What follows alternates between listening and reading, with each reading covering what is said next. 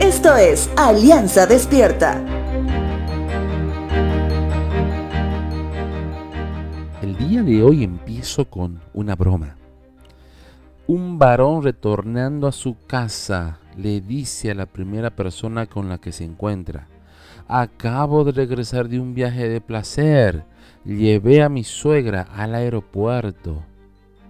Bueno, creo que dentro de toda la galería de bromas dirigidas a la suegra, esta es una muy ligera.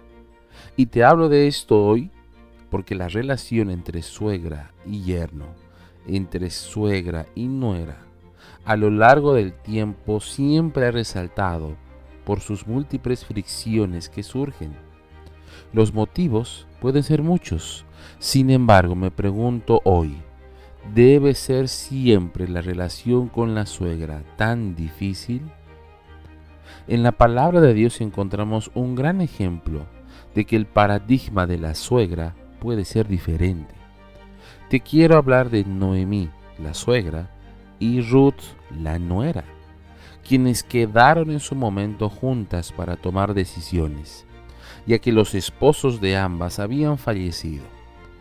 Cualquiera pensaría que cada una tomaría su camino por separado, ya que los puentes que las unían habían cesado. ¿Qué hicieron ellas? Libro de Ruth, capítulo 1, versos 15 al 18, dice lo siguiente. Mira, le dijo Noemí, tu cuñada regresó a su pueblo y a sus dioses. Tú deberías hacer lo mismo. Pero Ruth respondió, no me pidas que te deje y regrese a mi pueblo. A donde tú vayas, yo iré. Donde quiera que tú vivas, yo viviré. Tu pueblo será mi pueblo y tu Dios será mi Dios. Donde tú mueras, allí moriré y allí me enterrarán. Que el Señor me castigue severamente si permito que algo nos separe, aparte de la muerte. Cuando Noemí vio que Ruth estaba decidida a irse con ella, ya no insistió más. Cuando la palabra afirma que para vencer el mal se lo debe hacer con el bien, y que amemos a nuestro prójimo como a nosotros mismos, y que donde abunda el pecado va a sobreabundar la gracia.